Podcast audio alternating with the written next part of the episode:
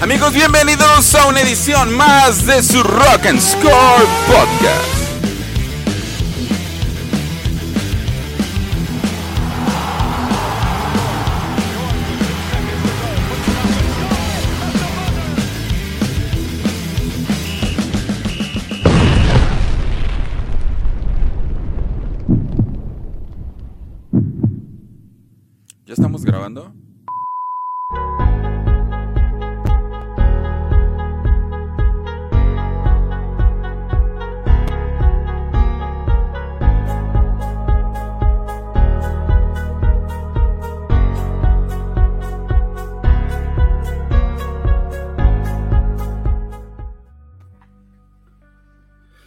¿Qué tal, Chino? ¿Cómo estás?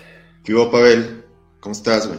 Pues bien, bien, aquí llegando a nuestra primera transmisión en Facebook. Este, vamos a ver cómo responde esto. Eh, mañana lo tendremos en YouTube y también en Spotify. Entonces vamos a ver este, cómo va ah, reaccionando la gente y nos escucha. Bienvenido, amigo, ¿cómo estás? Bien, bien. Mitad de semana.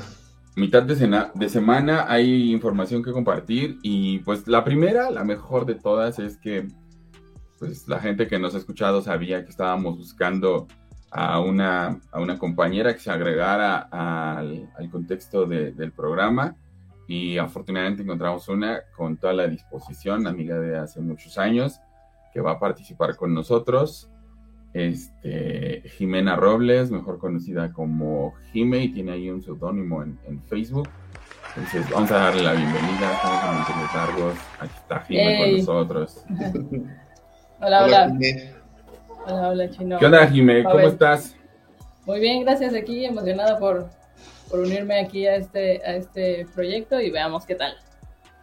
Bueno, eh, para nosotros, eh, y creo que en este tema, ni siquiera, no, no quiero minimizar lo importante que es, pero en el contexto de la inclusión, nosotros no, eh, habíamos hablado del deporte femenino, habíamos hablado del fútbol femenino, y pues éramos dos hombres hablando de un contexto que, que- que tenía que nutrir una mujer, además una perspectiva, un enfoque distinto. Aficionada al fútbol, ya nos dijo, hemos creado un triángulo de las Bermudas aquí.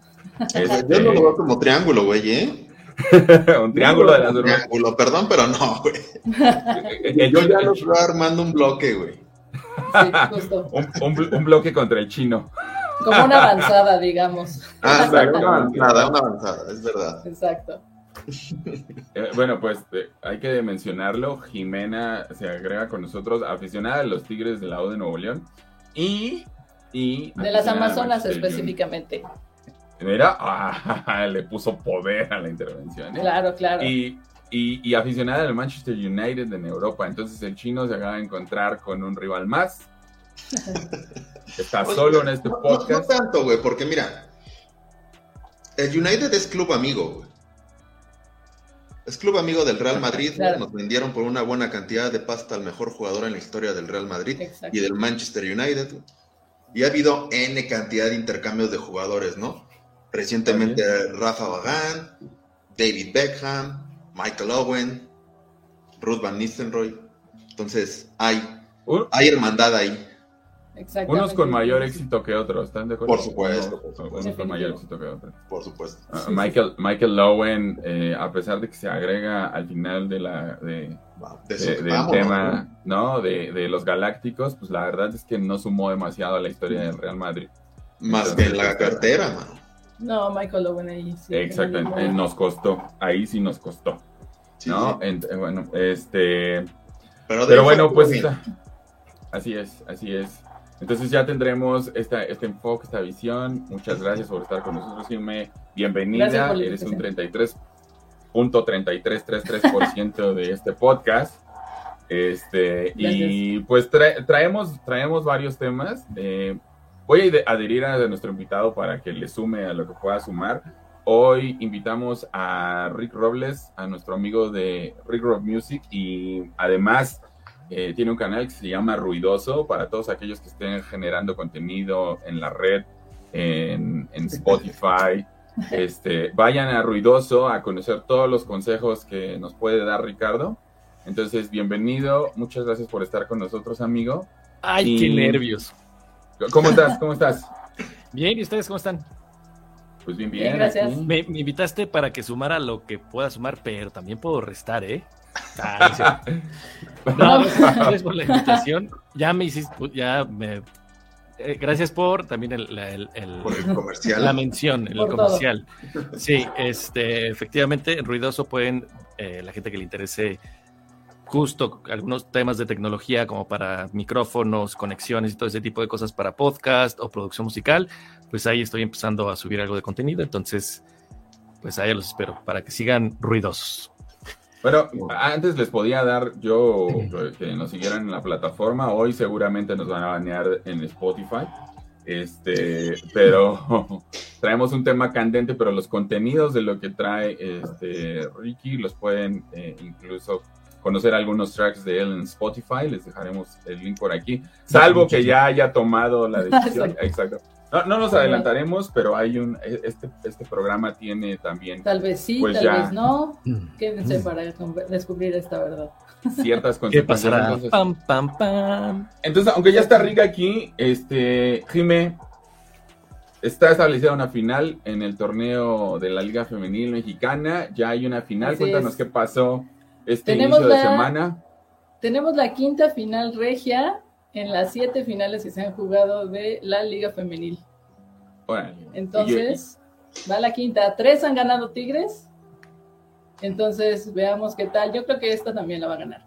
Que por cierto, si te metes allá a la página de la Liga Femenil, tienen su simulador y le dan el triunfo 2-1 al Monterrey. lo cual, lo cual no se me hace nada congruente considerando que los Tigres son la mejor ofensiva y la mejor defensiva del torneo. Entonces, no sé, no sé qué tal. Pues, pues si quieres, qué tan cercano sea. Preguntémosle a, al chino, pues, ¿por qué son la ofensiva número uno? Hombre, pues nada más y nada menos, güey, en, la, en el partido de vuelta, bueno, el partido de ida, América gana 2 a 1 en el Estadio Azteca, en el que para mí fue hasta marcador engañoso. Yo creo que América merecía menos, ¿no? Es que las cosas como son, güey. En el fútbol mexicano, eh, en la rama femenil, el norte domina aplasta, destruye que se le pone enfrente y tiene nombre y apellido, el verdugo, güey, son los Tigres de la de Nuevo León. Órale. Llegamos al partido de vuelta y América resistió 50 minutos nada más. Fue lo más que pudo hacer porque de ahí en fuera, si bien se cometieron algunas, algunos errores defensivos, por supuesto, la realidad es que América no trae con qué. Para pelearle a Tigres, no trae. Pero ¿quién trae para pelearle a Tigres? Digo, seamos ¿Femenil? ¿Quién, quién, quién trae para...? Monterrey nada más. Monterrey y América. Pero, o sea, Tigres está como 15 peldaños arriba de América. Sí, Tigres definitivamente un equipo muy superior contra cualquier equipo de la liga, creo. O sea, muy constante, un trabajo que se ve muy bien. O sea, la verdad es que han hecho un gran, gran, gran papel. Y bueno, pues te digo, 52 goles en toda la, toda la temporada contra 7 que recibieron. Entonces, podemos decir que, Tigres Femenil es el Bayern München del fútbol mexicano. Así es. De hecho, aquí habíamos señalado, y, creo yo, con, con el peso específico que merece lo que está haciendo la, eh, la directiva de la U de Nuevo León, que, que, ya después analizaremos, platicaba yo hace rato con, con mi novia con respecto a esto, que eh, veamos si la historia de la U de Nuevo León es la misma que la de las, los Pumas que no son de la UNAM. Saber si los Tigres son de la U de Nuevo León o están bajo el mismo esquema que los Pumas están utilizando el nombre de la UNAM. Ya después lo platicaremos a ver, a ver qué es lo que sucede. Pero aquí lo hemos dicho, si hay un equipo que le ha invertido, que ha decidido y que le ha entrado al tema de darle apoyo al fútbol femenil, son los Tigres de la U de Nuevo León. Sueldos competitivos entre mujeres eh, apoyo, son el único equipo, el único equipo que tiene un uniforme característico del equipo femenil. Son los únicos y la realidad es, es el único equipo que en un partido femenil llena su estadio. O por lo menos tiene mucha mayor audiencia que el resto de todos los equipos de la Liga Femenil Mexicana. Entonces, si no me equivoco, el partido de vuelta tenía taquilla vendida. una, hora, una hora duraron los boletos en taquilla, ya no hay boletos. Sí, no te pases. el, partido de vuelta tenía el estadio lleno, güey. Sí, sí, sí. así es. Así es. Órale, y, y, por qué? O sea, yo estoy, yo vine aquí a aprender justo. Porque no tengo, digo, no tengo tele y casi no veo cosas de deportes, tengo que admitir. Este, pero ¿por qué? O sea, qué, o sea, ¿qué está pasando en la Liga Mexicana de Fútbol Femenil que nada más es, o sea, que es una cuestión de clubes, es una cuestión de, de qué? ¿Por qué nada más Tigres está teniendo ese tipo de empuje que, que escucho por ustedes? Pues sí, es una cuestión, justo como dice Pavel, de que solamente pocos equipos y realmente ahorita Tigres es el único que ha decidido como darles las mejores condiciones a sus, a sus jugadoras. Es una liga muy nueva, lleva siete, siete torneos, ahorita siete finales, como decía. Entonces, realmente, pues es, es, es muy poco, ¿no? Ahorita, justamente en octubre, se acaba de abrir como ya una convocatoria, o más bien como una especie de, eh, más bien en el reglamento, o sea, ya se necesita a partir de enero, los 18 clubes deben de contar con un equipo sub-18, lo cual nos va a dar un, uh, gran Entonces ya hay 310 jugadoras inscritas ya al día de hoy. Imagínense la cantidad de jugadoras que nos van a poder alimentar con este tipo de, decisiones. Entonces esto obviamente va a enriquecer cañón a todo el fútbol femenino, nos va a dar un gran nivel. Los demás clubes también van a poder empezar a mejorar y que realmente se vea que es una liga que puede competir muy cañón, o sea, también en cuanto a mercadotecnia, patrocinios y demás, o sea, pueden subir el nivel. La verdad, las chavas manejan un nivel cañón. Creo que, el problema, bueno, no, sí es un problema de la liga y de los clubes, lo, lo que tú decías, ¿no? O sea, ¿por qué nada más Tigres? Pues creo que Tigres entendió y ha estado viendo otros mercados, ¿no? Ha estado viendo el mercado de Estados Unidos, donde Estados Unidos es una potencia a, este, a nivel al fútbol femenino. Sí, claro. Ha volteado al otro lado del charco y ha visto que en Europa están las mejores jugadores del, del mundo. Creo que Tigres lo que está haciendo es eso, ¿eh? y, es, y es parte de lo que hace en el fútbol varonil también, ¿no? Buscar talento más allá de lo que nos puede ofrecer la liga doméstica, más allá de lo que se puede ofrecer en, en el cono sur, y empieza Tigres a buscar otro lado, que es muy cierto, las jugadoras de Tigres son nacionales, creo que todas, ¿no, Jimé? Sí. Y, está, buscando, está buscando ahí talento como tal, impulsarlo, metiéndole lana. Y lo que dice Pavel, no son una subdivisión del, club, ¿no? están a la par. Están a la par. Por ejemplo, América, y se dice y no pasa nada, América tiene su, su rama femenil así. No, más así, de hecho. Digo, pues, simplemente también Pumas. Exacto, simplemente Pumas jugaban en la cantera, las chicas nunca habían jugado. Hasta el año pasado fue su primer partido en, el Estadio Olímpico de CEU. Oigan, y otra pregunta. Profe, dígame. este, Adelante, muchacho. ¿Los dueños de, de, los clubes en la Liga Femenil son los mismos que en la varonil? Sí. Sí obviamente, al, tener un contexto femenino, lo que han hecho es designar mujeres a administrar o incluso atender el contexto de, justo de manutención de, los equipos, pero la realidad es que son los dueños de los equipos los que deciden cuál es el rumbo de la liga femenil. Yo creo... Si tienen, tienen una directiva aparte, no es la misma que de la rama varonil. E incluso el cuerpo técnico de entrenadores es distinto. Pero como dice Pavel, los dueños deciden a quién poner ahí. De hecho, varios equipos de la liga tienen entrenadores hombres. Entiendo que a lo mejor ahí puede ser por tema de experiencia, ¿no? Porque en México pues, estamos verdes, muy verdes todavía. Y, y, yo creo que estamos moralmente verdes. Yo puedo asegurar que la subestimación que hay en el fútbol femenino es una, porque al ser de mujeres creen que no genera un eh, estado mercantil eh, de ganancia, en principio. Ahí está el Tigres demostrando que eso es mentira, completamente. Completamente. Eh, y la otra, pues siempre, lo que habíamos dicho en el caso de castigar a la selección mexicana y lo que pedía la Femex Food de que se pagara con partidos de mujeres. Creo que hay una subestimación machista y misógina a lo que sucede en la liga. Y en un país como nosotros que nos estamos adentrando entre piedras en el contexto de la inclusión, entre piedras, este, fuego y vidrios rotos, creo que ellos deberían de ayudar a que esto se impulse más allá de, de parecer que solo es un elefante blanco que, que, le está diciendo al mundo, ah, pues sí estoy adhiriendo una liga femenil y, ah, sí estoy integrando al contexto de la mujer en un deporte que yo creo que es dominado por hombres, este, simplemente como parte del discurso para que todos los demás entiendan que hay o que existe el inicio de un cambio, pero la realidad es que desafortunadamente, y, justo nosotros por eso decimos, Jimena está aquí, desafortunadamente no hay una ni producción en favor del fútbol mexicano hasta ahora femenil, hasta ahora lo que nos dice Jimena, no hay promoción de la liga como tal al impacto que tiene la liga mexicana. Simplemente los horarios ahorita para la final, o sea, en viernes y lunes. Viernes a las 9 de la noche, lunes a las 7 de la noche. O sea, ¿por qué no le damos un horario más estelar a, la, final ya por lo menos? final del fútbol femenil que te apuesto que si lo pones en un horario estelar, baja la gente. Yo creo que ahí es, es por un tema de, obviamente, de medios, es muy complicado, creo, poner la final femenil en, en horario prime. Que, ahorita se podría, porque ya acabó la varonil y no es como que dejártelo así, lo que me sobra o porque no tengo el espacio, o porque tengo el espacio, ¿no? Creo que aquí también va relacionado por el tema de, de calidad.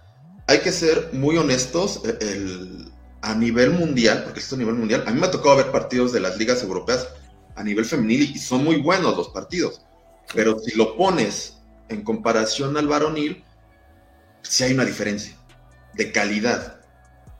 Entonces yo creo que por ahí, eh, si, si, el producto que ofreces, porque al final del día todo deporte es un producto eh, que ofreces es de calidad, pues vas a tener mayor demanda, mayores ingresos, etcétera, etcétera. Yo creo que lo que pasa con, con Tigres es eh, una excepción a la regla, la verdad, porque incluso los partidos del Real Madrid femenino no llenan el inmueble, no, llenan la cancha de Valdebebas. Entonces yo creo que si al fútbol femenil se le empieza a dar lo que tú decías, Pavel, difusión, meter por ahí algún patrocinio, pero sobre todo meterle una infraestructura muy sólida a nivel deportivo, e, la calidad del, show que vamos a ver, por decirlo así, solo va a traer el, más lana. Yo entiendo que hay partidos, por ejemplo, el, de la, el de la semifinal entre América y Tigres, en espectáculo fue mucho mejor que un Mazatlán Juárez. Por supuesto. Muchísimo mejor. Pero e, es cosa de ir formando esta idea de, fuerzas básicas o de sub-18. Me parece espectacular porque las chicas desde muy niñas van a empezar a formarse. Y esto nos va a dar jugadoras de excelencia. Así es. Sí, fíjense, que yo sé lo que les, preguntaba de acerca de los dueños. Eh, es porque, por, ejemplo, yo en el fútbol varonil he podido ver algo y eso es que no hay un proyecto. O sea, lo único por lo que van es por, por lana, por, ¿sabes? Ah, hay, hay, un, hay un video de, de, TikTok que realmente, no manches, un güey, creo que es argentino, por el acento, que hace toda una descripción de todo lo que hacen los jugadores y si la, fa y la tienes a tu jugador, a tu compañero a dos metros y la mandas mal. Eso déjamelo a mí con esta panza, hijo de tu. ¿Sabes? Ah, sí, claro, claro, claro, claro. Y, eso, eso a veces lo veo y lo, veo en el fútbol mexicano y digo, o sea, parece que el fútbol de todo el mundo ha avanzado, excepto el mexicano. Em, no, parece que, que, por lo que entiendo, o sea, a los jugadores mexicanos, en vez de mandarlos a Europa, eh, para que allá nos los pongan bien chichos y tengamos una selección más ponchada, pues los quieren vender como si fueran mm, este Messi. Bueno, estoy exagerando, pero. Sí, sí, las cosas como son, sí. Entonces, a mí lo que me preocuparía un poco es que si son los mismos dueños y es las mismas personas los que van a llevar la dirección del fútbol eh, femenil, que que, sea lo mismo, que no se tenga un proyecto, que nada más vayan por la lana. Ay, sí, vamos a prepararlas y, y, sea, y sea como que, ah, qué chido que lo van a preparar, pero sea para que, ah, no, lo único que vamos a hacer es generar más dinero, ¿no? Exactamente. Entonces es como que a mí me encantaría que fueran otras personas las que están involucradas para que realmente hubiera un proyecto. Y que sí se viera que el, que el deporte, el fútbol femenil crezca y crezca chido. Pues yo creo que ese sería el camino, a lo mejor viviendo esta utopía de, de, impulsar el fútbol femenil, por eso decimos que Score le daremos... Ahí.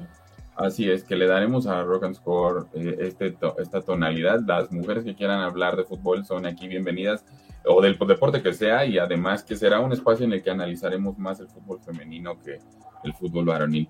Creo yo, salvo lo que piense Jimena, que considero eh, en el contexto de la referencia que tiene sobre la U de Nuevo León, que finalmente si los dueños no entienden que el negocio necesita llevar consigo un crecimiento profesional más que el monetario, no va a haber éxito en el fútbol. Y el claro ejemplo es el fútbol mexicano. Somos un fiasco. Estamos a dos partidos de irnos al repechaje para ir al mundial. No tenemos descenso. Canadá te ganó, Canadá.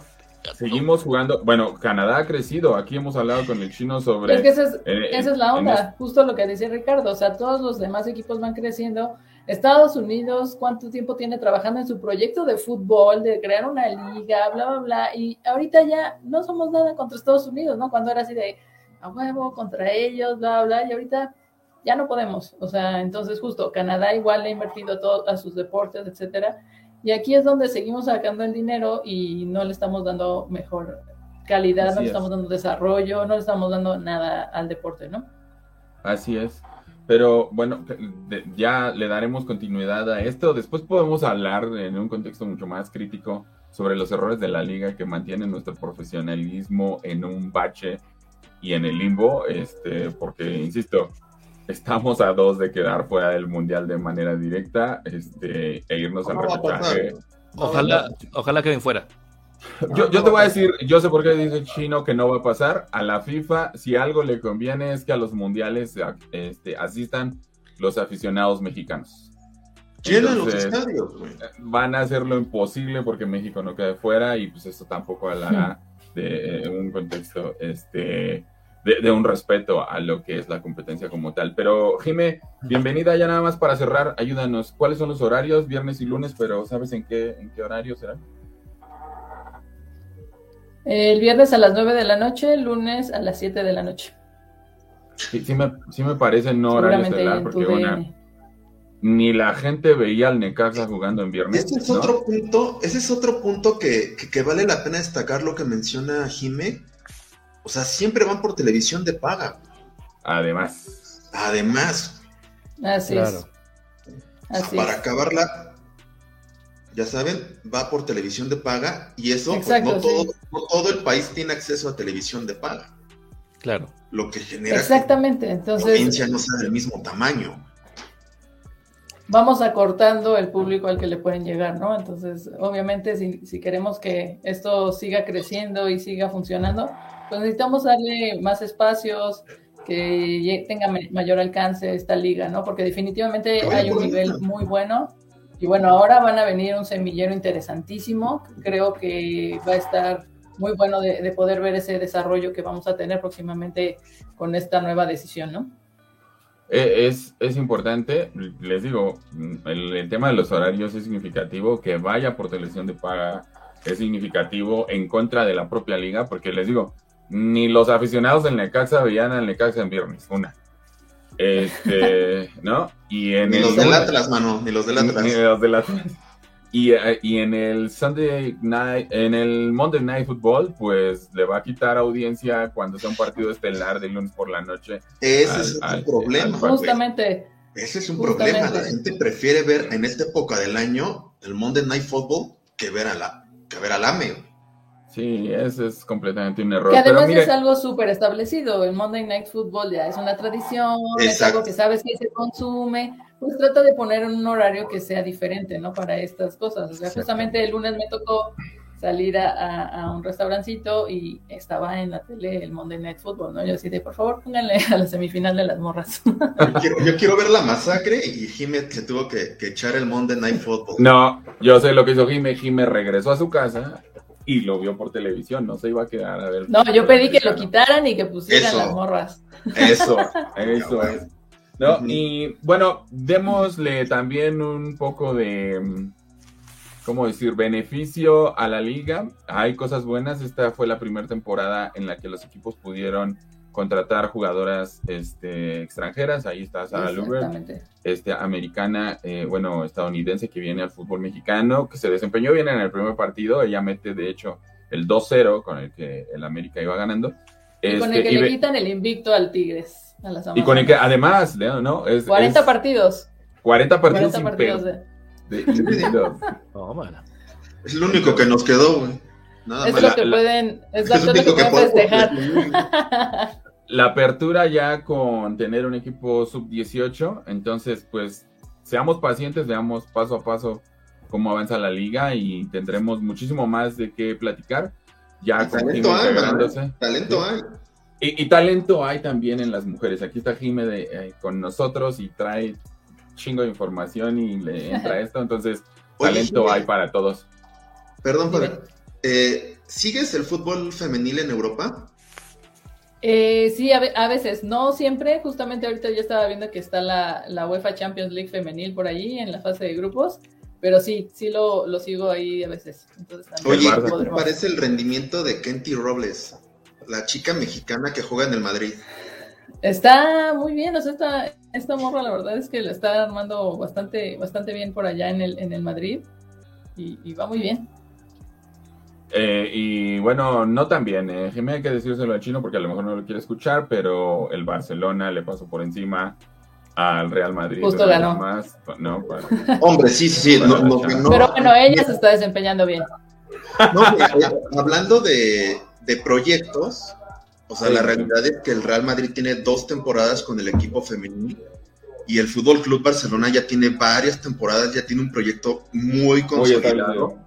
Esta temporada pues fue la, la guinda. Eh, discúlpenme, se me olvidó el nombre de la chica que gana el balón de oro. De hecho, los premios los domina completamente el Barcelona a raíz del triplete. Pero obvio, pues sí, o sea, a, Kenty Robles yo siento que también le está yendo bastante bien. Ella fue la, la jugadora que metió el primer gol en Champions para el Real Madrid. Y creo que, que es, un, es tiempo. Aquí en España y en Europa en general yo creo que es un tema de tiempos, ¿no, Jime? no podemos comparar dos temporadas con no sé cuántas lleva el Barcelona ya. Sí, no, para nada. O sea, justamente como dices, ya la liga ya está mucho más establecida, es otro nivel, bla, bla. Digo, ahí tenemos a Charlín Corral, ¿no? Cuando se fue hace uh. cuántos años al Barcelona a jugar. Entonces, pues sí, necesitamos darle tiempo a que se establezca y vaya agarrando ritmo, pero me parece que lo está haciendo bastante bien. El nombre, el nombre de es Alexia Putellas, jugadora del Barcelona, ganadora del Balón de Oro. Es la mujer. Eh, eh, en Europa, en Europa eh, ¿cómo, va el fútbol femenil? O sea, ¿qué tan avanzados están allá? ¿O apenas va empezando también? No, allá ya tienen más tiempito que, aquí con la, con la liga femenil. Te digo, la verdad es que no, no me acuerdo hace cuántos años que se fue Charlene Corral, pero por allá ya, o ya, o sea, ella se fue ya al Barcelona femenil cuando empezaba esa liga por allá. Entonces, Marigol también jugó. Ya tiene mucho más. Ah, muy buena. Exacto, Marigol también. Ah, muy buena. Marigol. Mira, la, realidad es que las, las ligas femeniles de, fútbol en Europa están exactamente como de este lado del charco, ¿no? Eh, años luz, años luz de, de, lo que vemos aquí. Sí. Pues sí, al final de cuentas es un, es un, un espacio nuevo, ¿no? Que no, no se había podido no se había podido ocupar, no tenía el apoyo, mucho tiempo pues las mujeres relegadas a otro tipo de actividades con muchas prohibiciones, incluso legales, entonces pues bueno, sí. es ahorita el poder luchar contra todo eso del sistema impuesto, entonces bueno, creo que lo están haciendo bastante.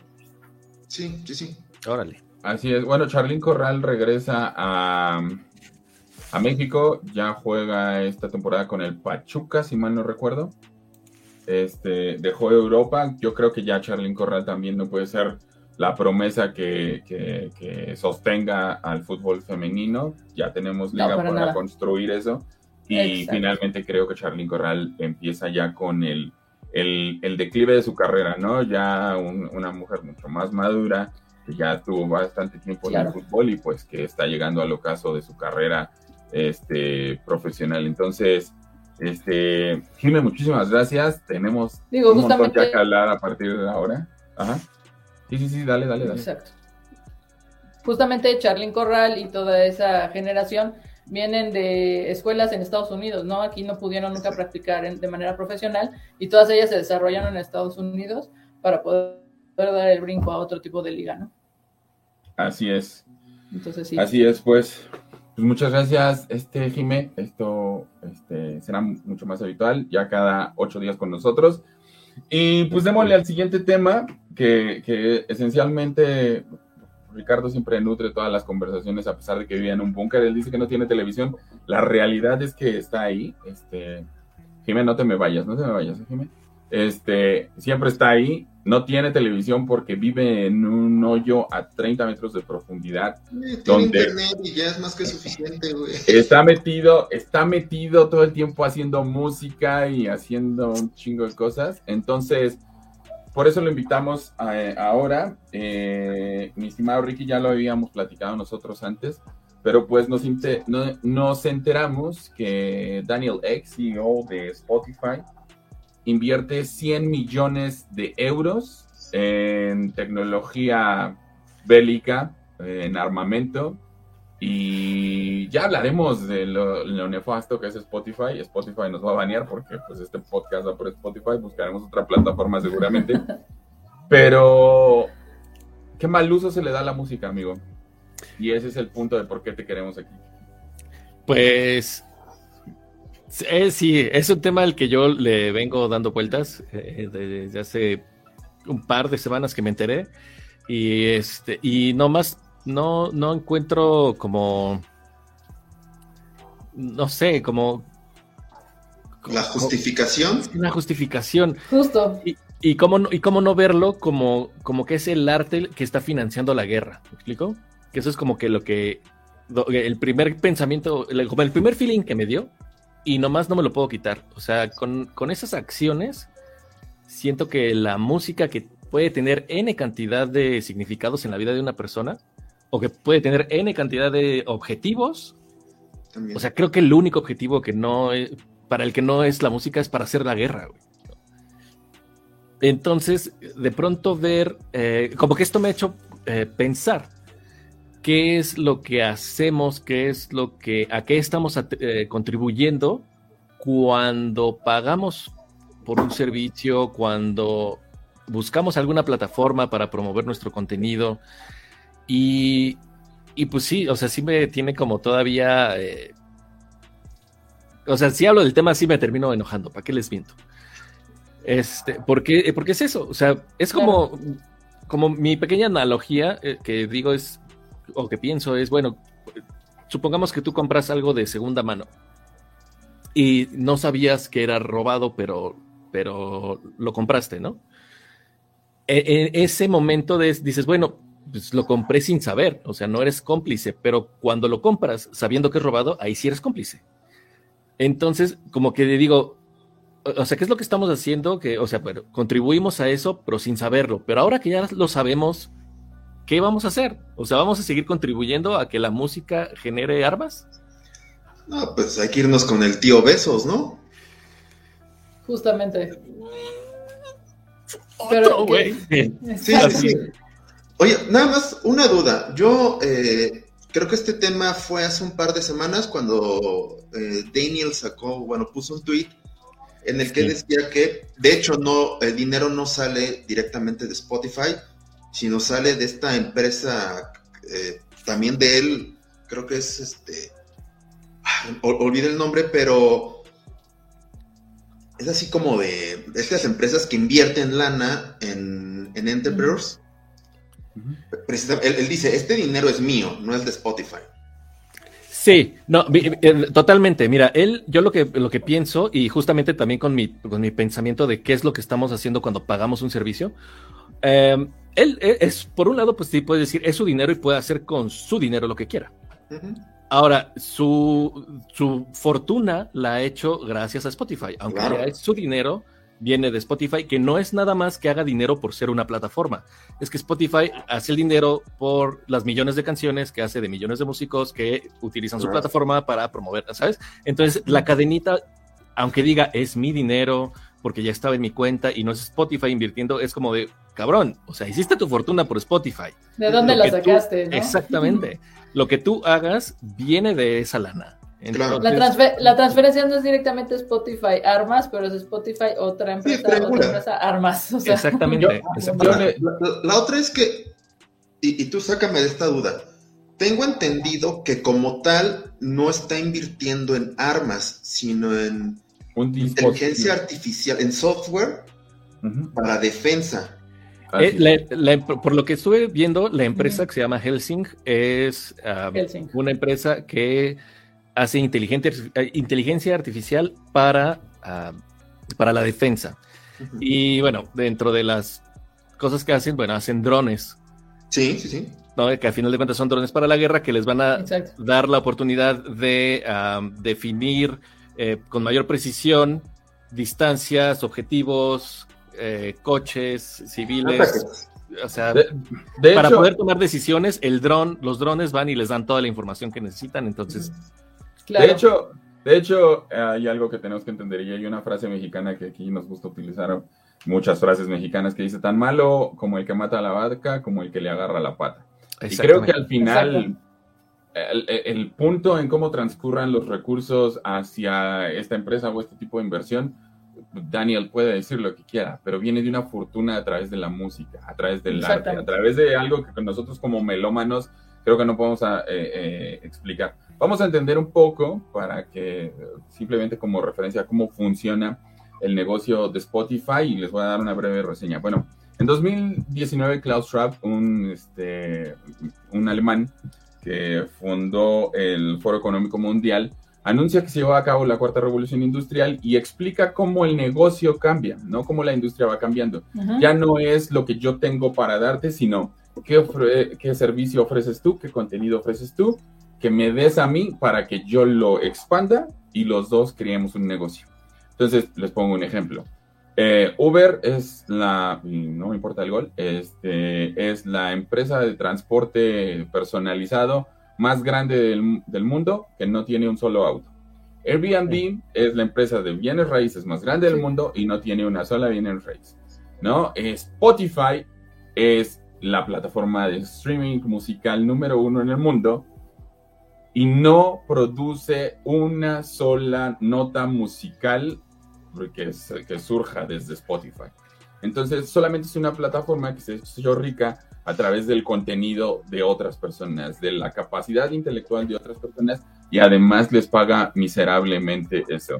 Por ejemplo, hay, hay, ciertos artistas que se han puesto en contra de esta situación. Este, Taylor Swift, por ejemplo, decidió mi música no está en Spotify y, y nadie puede escuchar a Taylor Swift salvo que sea a través de YouTube, que es un poco más justa en el reparto de regalías, o comprando sus, álbumes. Todos los demás nos reciben por reproducción la miserable cantidad de cuánto, Ricardo? 0. Entre 0.003 y 0.005 centavos de dólar por reproducción. ¿Saben? 0.003, pero para Helsinki hay 100 millones de euros. Exactamente, ¿no? Y, y, las bandas han dejado de percibir lo que ganaban por la venta de discos. Es por eso que la movida que hacen bandas como Tool, como Muse, de sacar ediciones especiales de sus álbumes, les ha ayudado en, el en ser redituable para seguir vendiendo el disco físico, porque le integraron arte, porque le integraron un plus que incitaba a la gente a comprar sus álbums. Pero la realidad es que Daniel se hace rico a través del contenido de otras personas y no contribuye realmente a generar o a propiciar que el artista siga produciendo. ¿no? Exactamente. Entonces, Este, eh, así es como funciona Spotify. Este, y voy a tomar una frase, digo, hay distintas frases, pero hay una que me gustó mucho y que además viene desde el pop, ¿no? De Jason Mars, que dice que eh, la música es un arma en la guerra contra la infelicidad. Qué significativo es escuchar este tipo de frases que además entran en el sentimentalismo melómano de a los que nos los que amamos la música, como para decir, bueno, ¿por qué el fin del último centavo que yo utilicé trabajando y chingándole toda la semana, o los últimos 15 días, el último centavo que puedo yo ahorrar después de comer, vivir y coexistir en una sociedad de consumo, no lo estoy dramatizando, simplemente así lo atribuyo desde mi perspectiva, es cómo es posible que lo más sagrado que tengo como bálsamo en la vida, y que aquí lo decimos es la música y el deporte, sea utilizado para generar la vida miserable y violentada de otros. ¿No? Sí, fíjense, fíjense, al final llegamos a este punto de silencio en el que aquí todos somos melómanos. Este, eh, por lo menos este, el chino es un melómano desde hace muchísimos años. Ricardo, hay, este, Ricardo, Jimena y yo haciendo música hace muchísimo tiempo. Eh, creo que todos quisimos transmitir lo que estábamos viviendo en el mundo, vivir y disfrutar la música con otros cuando estás en el escenario, cuando estás grabando una canción, cuando estás dedicando el puño y letra. ¿Por qué lo que hay detrás de la producción de un disco, es que genere dinero, se utiliza para generar decadencia en la vida? ¿A qué le tememos si creemos que tenemos que invertir 100 millones de euros en sistemas de defensa? Exactamente. Eh, eh, no sé, es que para mí dentro de, de las cosas de cómo está medio retorcido el mundo es, es justo eso, cómo, eh, cómo seguimos pensando y cómo, bueno, cómo se sigue pensando que, que las armas son la solución para, en vez de pensar en mejorar las condiciones de vida de muchísimas personas. Y que eso, y, que para eso ayuda la música, o sea, la música siempre ha estado ahí para acompañarnos, ¿no? En diferentes momentos, cuando estás feliz, cuando estás triste, cuando estás de que de plano no quieres saber nada. ¿Cómo pensar que justo ese, como dice Pavel, ¿no? Ese, ese bálsamo, ese refugio que buscas, pueda estar contribuyendo que a su vez en algún lugar del mundo a alguien se lo esté cargando la fregada porque están desarrollando ese tipo de armas o va a ser atacado con ese tipo de armas en donde definitivamente no era el fin de esa música, ¿no? Al, contrario, era proteger, era refugiarte, era sentir, hacerte sentir bien, entonces, no, no sé, no, es totalmente contradictorio. Exactamente, ese es, el, ese es el punto. Imagínate, o sea, también cuánta música de protesta no hay, ¿no? Y pueden haber muchísimas eh, canciones de protesta contra el sistema. Y pues de pronto, esos recursos pues, ya se utilizaron para fortalecerlo. Para seguir en el sistema. Exacto. Sí, claro. A ver, yo, yo, yo quiero, eh, quiero entender. Rage Against the Machine en este momento se está revolcando. Sí, están así por supuesto. Y, y, yo quiero, y quiero, yo lo, lo, voy, lo voy a dejar un, un, un, rato para hablar sobre justo una de las portadas de, de, los álbums de Rage Against the Machine, ¿no? Que esconde ahí la historia de Juan Du, ahorita se las cuento, pero yo quiero entender lo, quiero entender lo que piensa el chino de esto. Y les voy a decir, le voy a decir una frase. Decía Lawrence Durrell, un escritor francés, que la música es amor buscando palabras. ¿Es válido, chino, desde tu perspectiva, que Daniel Eck pueda utilizar, lo voy a decir desde la melancolía, el dinero del arte para generar muerte? Pues mira, en estricto sentido, Pavel, legalmente no ha matado a nadie, güey. Eso es lana. Esa es una. No ha matado a nadie y no ha creado a Skynet, güey, todavía, güey. ¿Ok? Ese, ese... E-, esa es una. No ha hecho nada malo más que meter su lana, sí, triangulando, pero metió su lana en otro lado.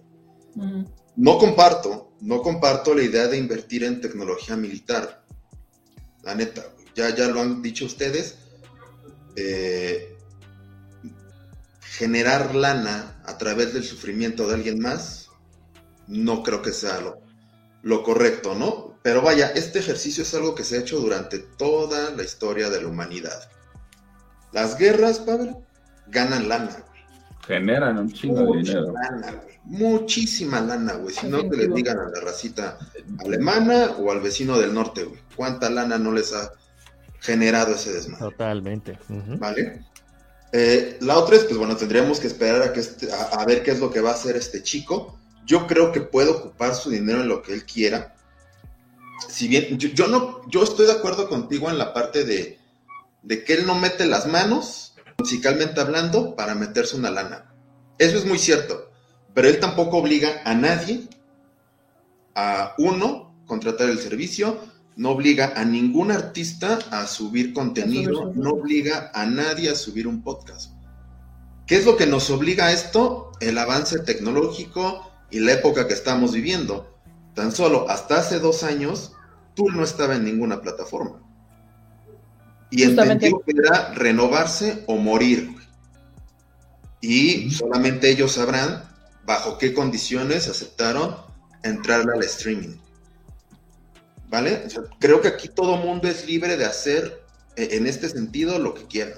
Por ejemplo, el día de mañana tú puedes cancelar tu suscripción, o si ya lo habrás hecho, de Spotify e irte a, la de la manzana o irte con el tío Besos. En mi caso, yo llevo dos años ahí.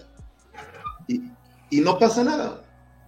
Vaya, ya es de, de, cada quien, quien se quiera quedar. Habrá algunos, insisto, yo no estoy de acuerdo en que se meta lana al ejército, en tecnología militar, para nada, Darle poder al ejército es uno de los errores más graves que ha cometido la humanidad en toda su historia. El que sea, aunque le pongas a levantar una pluma en una casetita, hasta hacerlo secretario y meterle 100 millones de euros a un proyecto, eso está súper mal. La historia nos ha demostrado muchísimas veces que siempre sale mal confiar en los ejércitos. Sí, justo, justo esos, por todo lo que estás eh, diciendo, Chino, creo que es bien importante que nosotros como consumidores creemos conciencia de lo que consumimos y a quién se lo estamos dando. Claro. Ah, creo que es, bien importante que, y, digo, lo padre de ahora eh, la tecnología como la tenemos, los celulares, internet, las noticias se saben al instante, etcétera, eh, pues es importante saber ese tipo de cosas. O sea, saber, es como, no sé, las ropas de ropas de marca que utilizan a niños, y explotan a niños para, para, para hacerla, ¿no? Sí, para producirlo. Exactamente, es como estás contribuyendo a que eso exista, ¿no?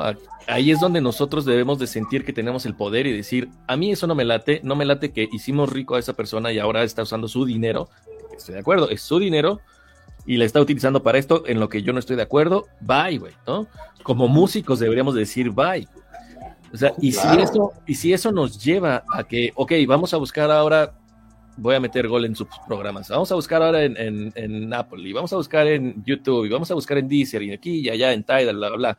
Y en todas vemos que, oye, güey, pues es que todas, eh, la neta es que la calidad humana de los que están hasta arriba no me late, pues ni modo, tendremos que buscar otra forma, ¿no? Tendremos que buscar otra forma, a lo mejor regresar a compartirlo y a, darlo de forma física, pero si eso es lo que se tiene que hacer, creo yo, si eso es lo que se tiene que hacer para quitarle el poder a quien no lo merece, pues hay que quitárselo, ¿no? De hecho, pasó incluso con, con el disco en físico, o sea, no solamente fue un tema de avance tecnológico, en algún momento decía Güey, estar comprando N cantidad de discos, lo único que va a ocasionar el día de mañana es una mayor contaminación para el planeta, ¿no? El disco como tal, el vinil, el plastiquito, la cajita, lo que es, crear más basura. Vámonos al streaming porque no contamina a nadie, ¿no? Y, nada. Igual ahorita, pues, si no estamos de acuerdo, porque creo que los cuatro no estamos de acuerdo en lo que hizo este chico, pues dejemos de consumirle. Y el día de mañana, ahorita somos cuatro, el día de mañana son ocho, y así sucesivamente. Ya no podemos hacer nada en el sentido de, güey, saca esos 100 millones de, euros y regrésalos a, a, la fundación esta, ¿no? Alfa, no sé qué se llama la, cosa esta, ¿no? No, pues es su lana y legalmente no podemos hacer nada, ¿no? Pero como tú dices, sí podemos dejar de consumir su producto. Nadie nos obliga a consumirlo.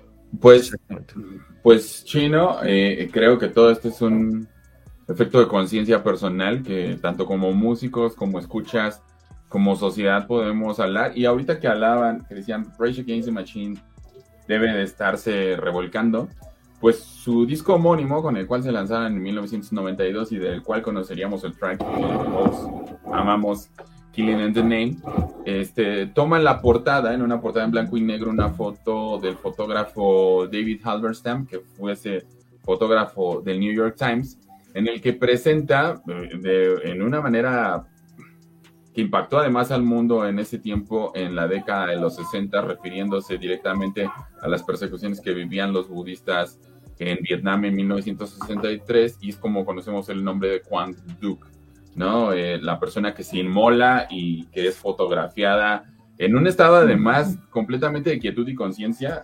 sentado en una posición de, ¿cómo le puedo llamar? De tranquilidad, en una posición zen, como de meditación, inmolándose y no mostrando sufrimiento, ¿no? El impacto que fue eso para generar conciencia con respecto a un problema que a lo mejor no era un problema del mundo, pero que sí afectaba la calidad humana y las condiciones que nosotros podíamos referir sobre la búsqueda de la paz, ¿no?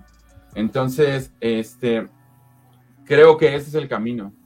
Finalmente, una, generar este tipo de conversaciones y discusiones en las que todos enriquezcamos el diálogo como el arma principal para someter las diferencias, que no pasará, que al final buscar en este contexto la utopía es una referencia de lo imposible y que a lo mejor en un estado mental no nos permita llegar a, vivirla, ¿no? Porque pues algunos podríamos incluso referir de manera negativa a nuestras acciones sin darnos cuenta. Este mundo está tan enredado que a veces piensas que ya no voy a consumir basura, pero la realidad es que la consumes mentalmente o haces una mm, contaminación intelectual, ¿no? Existen los charlatanes, existen aquellos que tienen el control de la línea de la información para que le llegue a la gente. Entonces, finalmente seremos nosotros quienes cambiaremos esto. Ya hay toda una ola de artistas que se han manifestado, muchos decididos a partir del primero de enero a bajar su música de Spotify. Yo, a, contexto personal, eh, he decidido dar de baja mi, mi cuenta y que a lo mejor hagamos en este efecto o lo que yo haga no tendrá una referencia significativa para que este tipo de negocio declive, porque no es la idea, más bien la idea es generar una conciencia y un respeto sobre a la creación intelectual de los artistas y el fin de la esencia de la música, que es unir gente y que es además tener la oportunidad de expresarnos y de disfrutar la vida y de hacer un soundtrack de nuestros 50, 60, 70 años, pues que cada quien tome en cuenta las acciones que refieran para su futuro, buscar otra plataforma, regresar a la compra del libro, del disco físico. Eh, se dice que para el 2022 regresarán los cassettes, las cintas a los, a los mini componentes, como en esta onda de vivir el contexto vintage. Entonces, ya cada quien decidirá cómo, pero es la conciencia del individuo la que generará también estos cambios y demostrar eso, ¿no? Que tiene muchísimo más poder la música, incluso para poner a temblar al, al, al, magnate con la mayor lana posible y, cambiar la historia del mundo, ¿no? Y en este caso, pues, darle un efecto completamente positivo a la existencia de la música. De acuerdo. Chris también. Amén, nos vamos. Bye. No, no, no. Agarra, el micro ya. Debe sumar. No, no, este.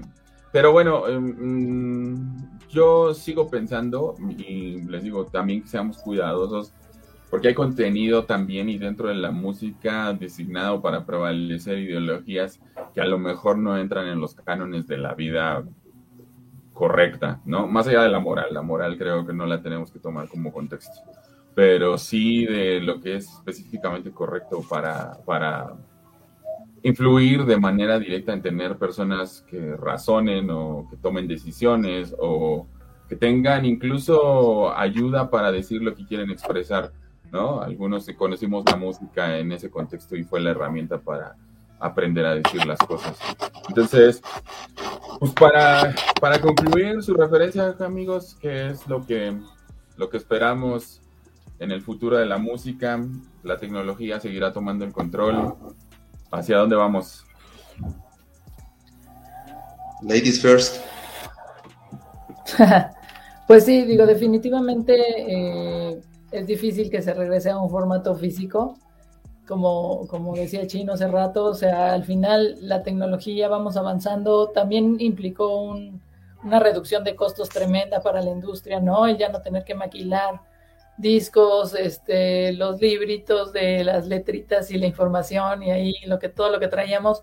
Spotify da un alcance mundial, ¿no? A un costo muy bajo, cualquiera puede acceder, entonces, pues sí, definitivamente se tendrán que mejorar las, las, eh, las, ¿cómo se llaman? Las condiciones para los, para los músicos, obviamente. Digo, al final, como, como también mencionaba Chino, pues no está no está, no está obligado nadie, ¿no? Ahorita a distribuirlo es una plataforma en las cuales, digo, hay varias opciones en las cuales puedes distribuir tu música. Y bueno, o sea, también luchar para poder mejorar eso. Y nosotros también como, como consumidores apoyarlos, ¿no? A que se les mejore también esas condiciones. Definitivamente creo que se, se puede lograr, ¿no? La tecnología nos tiene que ayudar a, a, a mejorar, pero para todos. Así es. Ricky. Eh, pues, pues sí, yo coincido, coincido con eso, que la tecnología va a seguir avanzando, eh, ha avanzado de formas que no sé, o sea, en, el sentido de la música y para herramientas para crear música, digo, ha avanzado de formas que hace 10, 15 años ni nos imaginábamos. En temas de la distribución de la música, pues sí, entiendo que va a ser difícil, ¿no? Porque al final, aunque, aunque uno deje de consumir, aunque uno dé su punto de vista, pues bueno, para que algo así pasara, pues tendría que ser una unión de no sé cuántos millones de personas. Déjame ver cuánto estaba. Hace poquito estaba leyendo cuánto. ¿Cuántos millones de personas Sí, Aproximadamente tienen 144, 144 millones de suscriptores. pero esos son los que pagan, ¿no? Ah, esos son los, exactamente, suscriptores. porque los que, la gente que lo va a usar, pues bueno. Entonces, debe, ser tres veces eso. Sí, si a veces, no sé, coincidir con 10 personas está cañón. Así, pues. Güey, de a 7 dólares, 144, con razón tiene 100 millones de euros este hijo de puta. Con razón le sobran. además, además le sobran. Sí, porque esto que lo, lo, trianguló, güey. O sea, sacó la lana de Spotify y la metió hasta a esta empresa de la que él también es CEO. Y ya de ahí la, la mandó con estos güeyes. A, a una fundación que seguramente deducirá este o tendrá algún beneficio fiscal de eso, ¿no? O sea, mira, por aquí, pero... ahí, te, ahí te ve el dato, lo saqué así de mis apuntes. Rapidísimo. De mis apuntes te lo investigo y mira, Daniel Eck en el 2021, por si pensabas que 100 millones de euros pues eran mucho, tiene 4 mil millones de dólares. Su patrimonio neto. No te pases.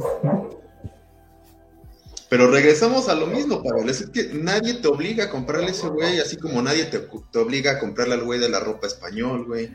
Regresamos a lo que le paga a los músicos este cabrón. Sí, el, el, el, pedo es ese, ¿no? O sea, regresamos a lo que le paga a los músicos. Que, que punto cero cero cero cinco centavos de dólares y de güey, no te mames, ¿no? Evidentemente, después de, de ver los números de, de suscriptores, pues dices, güey, este cabrón también le genera, ¿no? Porque si al músico no le generara, te aseguro que Tool no le hubiera entrado hace dos años, güey. Bueno, pero el tema con Tool, el tema con Tool es lo que yo les decía, el plus que hacen las bandas como Tool, como Muse, que hacen estas ediciones especiales y que le generan un, una propuesta de valor a la compra es que integran ya el arte y de digo este, tener la oportunidad de ver eh, alguno de los vitrales de Alex Ray en un acetato, pues creo que es y que esté al alcance de, tus manos, pues creo que es, bastante, eh, eh, no sé, algo que te pueda impresionar y que quieras tener, insisto, eh, en tu colección. tú, además de decirlo, este, Fear Inoculum es el disco más vendido del 2019. ¿no? Entonces... al, perdón que te interrumpa, amigo. yo creo que también ahí, ahí a lo mejor eso es un tema un poquito distinto. Eh, porque bueno, sí, entiendo que hay, hay bandas a las que, o gurú, bandas o músicos independientes o como quieran verlo, a los que por supuesto que les debe dejar eh, a lana, o sea, tienen tantos millones de reproducciones que por supuesto es algo, o sea, no podemos decir que Bad Bunny pues no le entra una lana de Spotify. por supuesto que sí. Claro. Y después de 400 millones de reproducciones. Por supuesto que sí, le entra una lana que no ha de ser nada despreciable. También, ah, pues lo mismo, como en todos lados, cuando ves la cantidad de músicos que no llegan a esos números, pues ahí es cuando dices, a lo mejor a esos músicos que son más eh, de, o de nicho, o son underground, o lo que sea, pues el hecho del streaming, pues no es, ahí sí están completamente Exactamente, ahí es donde el negocio está muerto, ¿no? Ya no tienes la posibilidad de tú generarte por hacer, hacerte tus discos, hacerte tu maquila, aunque lo puedes hacer, pues ya no es la forma en la que se consume. Entonces, ahí estos músicos que tenían esa entradita, el, músico independiente sobre todo, ahí es donde pues va. Sí, también no, sé si Spotify tenga como la manera de justo estos músicos no tan escuchados, no tan conocidos, de meterlos por ahí en el en el famoso este Ah, no, para entrar para entrar al ads en el algoritmo, dices tú. En el algoritmo, pues de ahí que te lo recomiende ahí en la recomendación semanal. para, entrar, para, entrar al, para entrar al ads, el músico tiene que pagar además. Uy, no olvídenlo. Eh, es como nosotros en el contenido. Eh, bueno, pero es lo que te digo, o sea, maybe Spotify se podría ahí poner las pilas un poquito y ayudar a la comunidad que no está haciendo tan... Y, y, y por ejemplo, es Exactamente, o sea, nos estamos quejando de cuánto le paga a los músicos. A los músicos les paga. Sí. Porque a nosotros no. Sí, o sea, el podcast no da un centavo. Creo que hay un podcast de un tipo muy famoso al que le, soltó un dineral, pero es el único. Todos los demás, todos los que suben su contenido de que es ¿Y los que son de Spotify, de Spotify, o sea, creaciones? Eso ah, esos ¿no? los he investigado, sinceramente no lo sé. Supongo que sí ha de haber algún costo de por, la producción. Sí, claro. Eh, como por ejemplo el de Casos 63 o cosas así, que es... y esos. Exactamente, que si son producidos por Spotify, seguramente ahí sí hay una lana previa, pero después lo dudo. No hay un pues, pago de regalía como tal. Tan solo la plataforma distribuidora le pertenece a Spotify. o sea, es, el contexto de la, de la monopolización además en la estructura del negocio. Nada más como dato, les quería dar este dato, hablando de lo que somos responsables y cómo los artistas y músicos colaboramos. Coldplay, después de crear el Viva la Vida or Dead and All His Friends, plantó 10.000 mil árboles para tratar de revertir el daño en el consumo de energía que había producido este que había generado la producción de ese álbum y lo ha hecho subsecuente con el resto de sus álbumes. Entonces, eso habla de responsabilidad, ¿no? Este, en ese efecto. Pero bueno, este, muchas gracias, muchas gracias, este, Ricky, por acompañarnos. Y no, gracias a ustedes. nosotros tenemos una sección que se llama Mercado Negro. Y donde compartimos lo que sea, lo que sea que, que, tengan para compartir y que ustedes consideren que vale la pena. Entonces, hoy vamos a tener dos. Nuestra nueva integrante, Jime, nos tiene que recomendar algo este, para Mercado Negro y Ricky, tú nos tienes que recomendar algo. Entonces, si quieres, empezamos con, este, con Jime. Jime, ¿qué tienes para Déjame meto a mi, a mi lista de, reproducción de Spotify a ver si les puedo. Ah,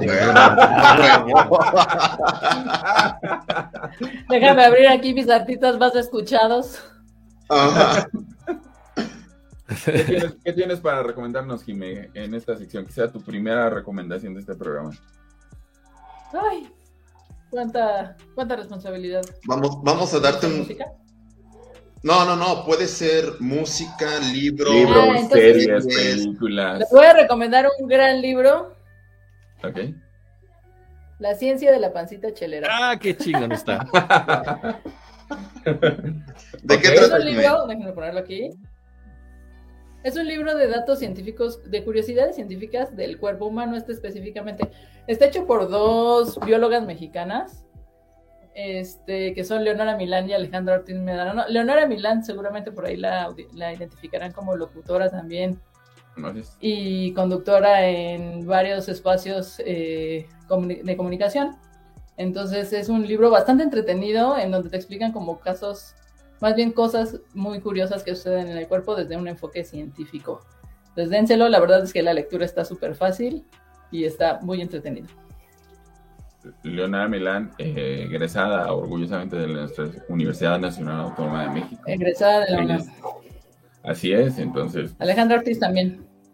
Sí, las dos, de hecho. Este, a Leonora la ubico más por un tema de TV Vietnam y tiene su propio canal de YouTube, entonces vayan a verlo también, entonces les puede gustar. Oye, qué buena recomendación, me dan ganas de comprarlo, o sea, para mí, para mi hijo, ¿sabes? O sea, leerlo y ver. Está buenísimo, le va a encantar, le va a encantar, de hecho.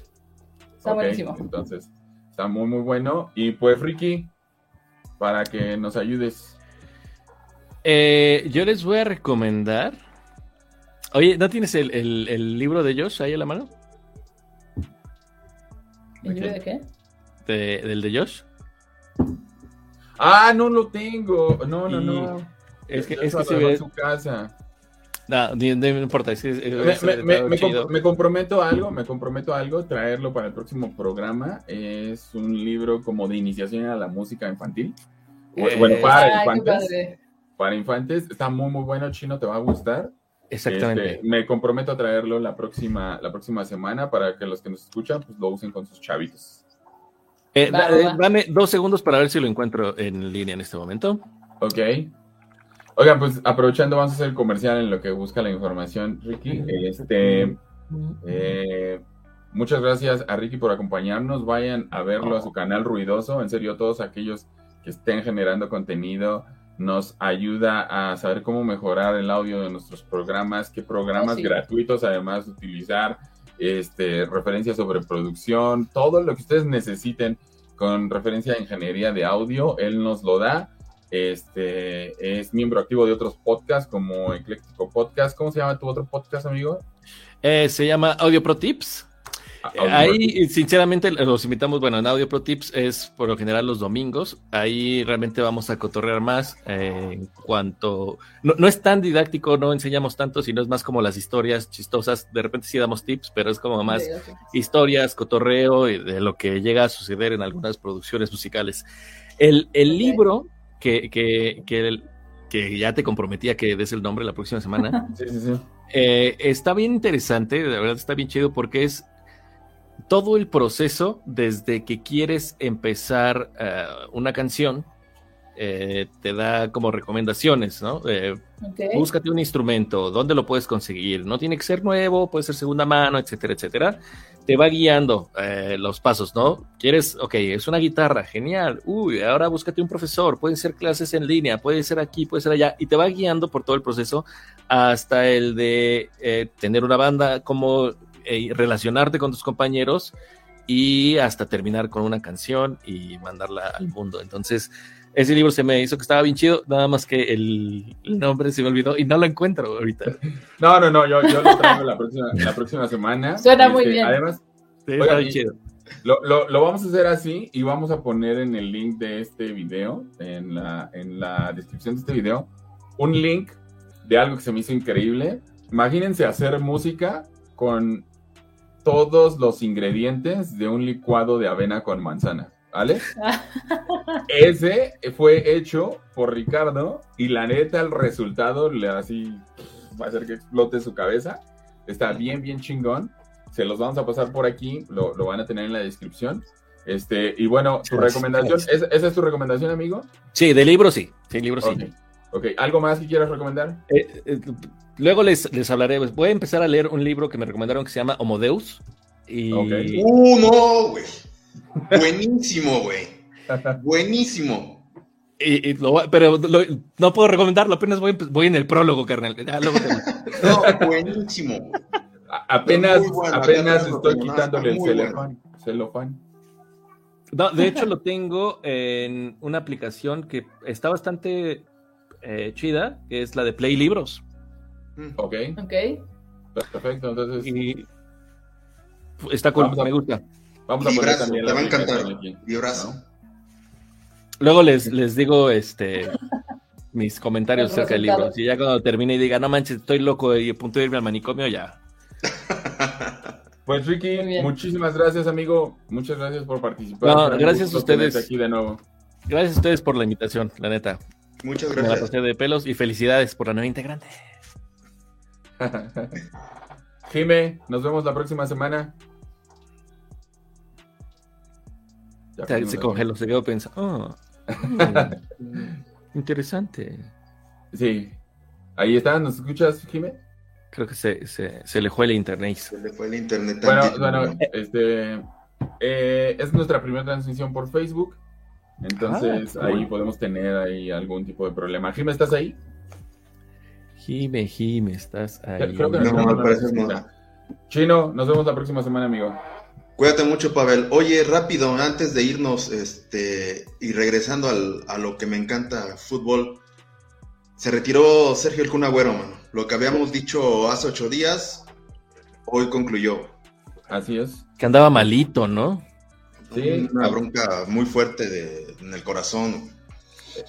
Tuvimos una especialista que nos explicó pues cuál era la situación con respecto a, al Cunagüero y una de las cuestiones que nos decía era que finalmente podía no revertirse la arritmia cardíaca que tenía o, haber dañado alguna parte del corazón.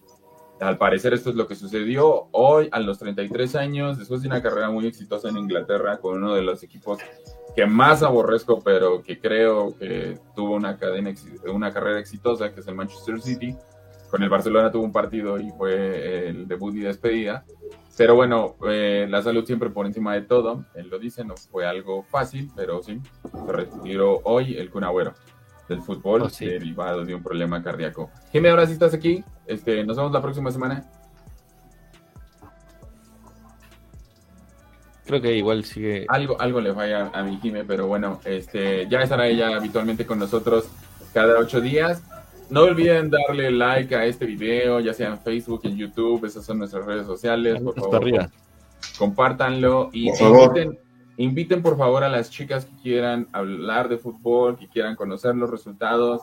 Ya tenemos ese toque femenino que necesitábamos. Está ya Jime con eh, nosotros. Creo que Jime ya nos escucha. Jime, nos vemos dentro de ocho días. Vale, muchas gracias. Ya Perfecto, entonces. ah, qué gol. denle me gusta, activen la campanita, eh, este, escúchenos en Spotify. Por ahora solo es Spotify, ya sé que sonará contradictorio, pero es la plataforma que tenemos. Ya, ya buscaremos, nos vamos a, otro lugar después. Este, así no nos paga nada. Por lo menos este podcast no le da unos centavos a, a Daniel Eck. ¿Vale? Entonces. Entonces, este, nos estaremos viendo nuevos temas, nuevas cosas de qué platicar. Muchas gracias a todos. Hasta la próxima. Gracias, bye. Gracias, bye bye. Gracias.